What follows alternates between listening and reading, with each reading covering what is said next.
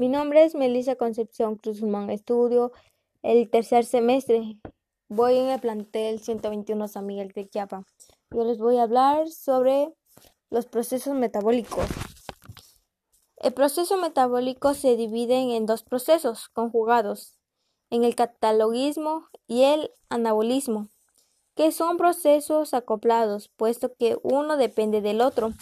Las reacciones anabólicas en cambio, utiliza esas energías para hacer enlaces químicos y construir compuestos de las células, como las proteínas y ácidos nucleicos.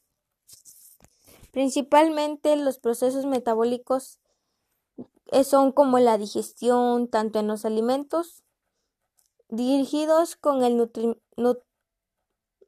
con los nutrientes aportados circulación de sangre, eliminación de productos de desecho a través de la, de la fecación, de la microcción, regularización del calor corporal.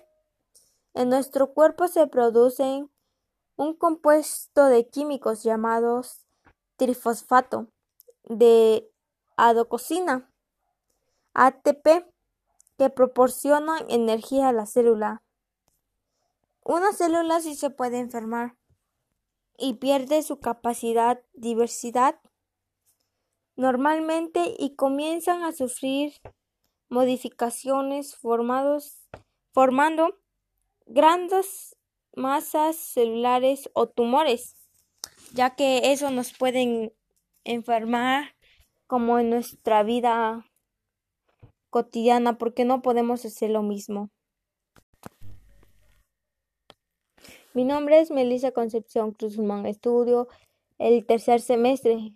Voy en el plantel 121 San Miguel de Chiapa. Yo les voy a hablar sobre los procesos metabólicos. El proceso metabólico se divide en dos procesos conjugados, en el catalogismo y el anabolismo, que son procesos acoplados, puesto que uno depende del otro. Las reacciones anabólicas en cambio, utiliza esas energías para hacer enlaces químicos y construir compuestos de las células, como las proteínas y ácidos nucleicos. Principalmente los procesos metabólicos eh, son como la digestión, tanto en los alimentos, dirigidos con, con los nutrientes aportados circulación de sangre, eliminación de productos de desecho a través de la, de la fecación, de la microcción, regularización del calor corporal. En nuestro cuerpo se producen un compuesto de químicos llamados trifosfato de adocosina, ATP, que proporcionan energía a la célula. Una célula sí se puede enfermar y pierde su capacidad, diversidad normalmente y comienzan a sufrir modificaciones formados, formando grandes masas celulares o tumores, ya que eso nos pueden enfermar como en nuestra vida cotidiana porque no podemos hacer lo mismo.